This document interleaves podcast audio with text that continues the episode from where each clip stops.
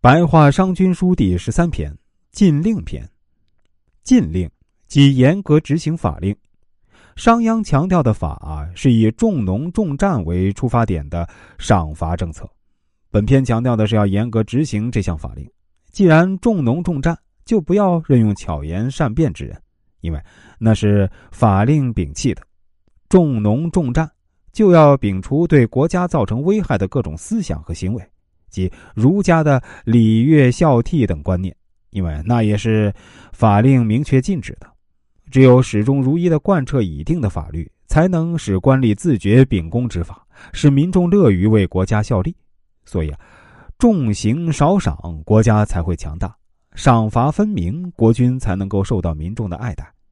这段话的大意是呢：严格执行君主的法令，那么官府的政务便不会拖沓。执行法度公正，官吏中就没有邪恶之事发生。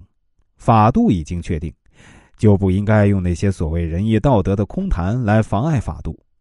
任用在农战中有功劳之人，那么民众就少说空话；任用所谓的讲仁义道德的善良人，那么民众就多喜欢空谈。推行法治，在乡里决断政事，在五里之内就能做出决断的国家，一定能称王天下。在十里之内能做出决断的国家一定强大，隔夜才将事情处理好的国家会被削弱。用刑罚来治理国家，用奖赏激励民众去作战，追究过错而不追求善良。如果法度确立了而不固定，那么就是向民众显示榨取之方，榨取买卖书契。极富拥有百都的绝路财富而自我夸许，国家没有犯法之民。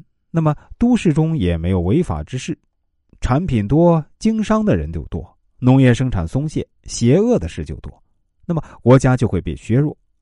民众有多余的粮食，让民众用粮食换取官爵，官爵一定要靠自己的实力获得，那么民众就不会懈怠。四寸长的竹管子如果没有底，一定总也装不满。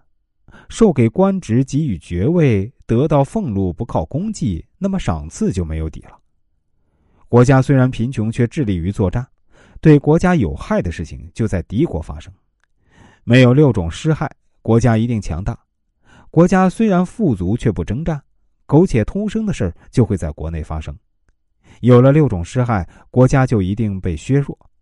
国家根据战功授予爵位，这就叫用众人的智慧谋划。用众人的勇力作战，用众人的智慧谋划，用众人的勇力作战，这样的国家就一定无敌于天下。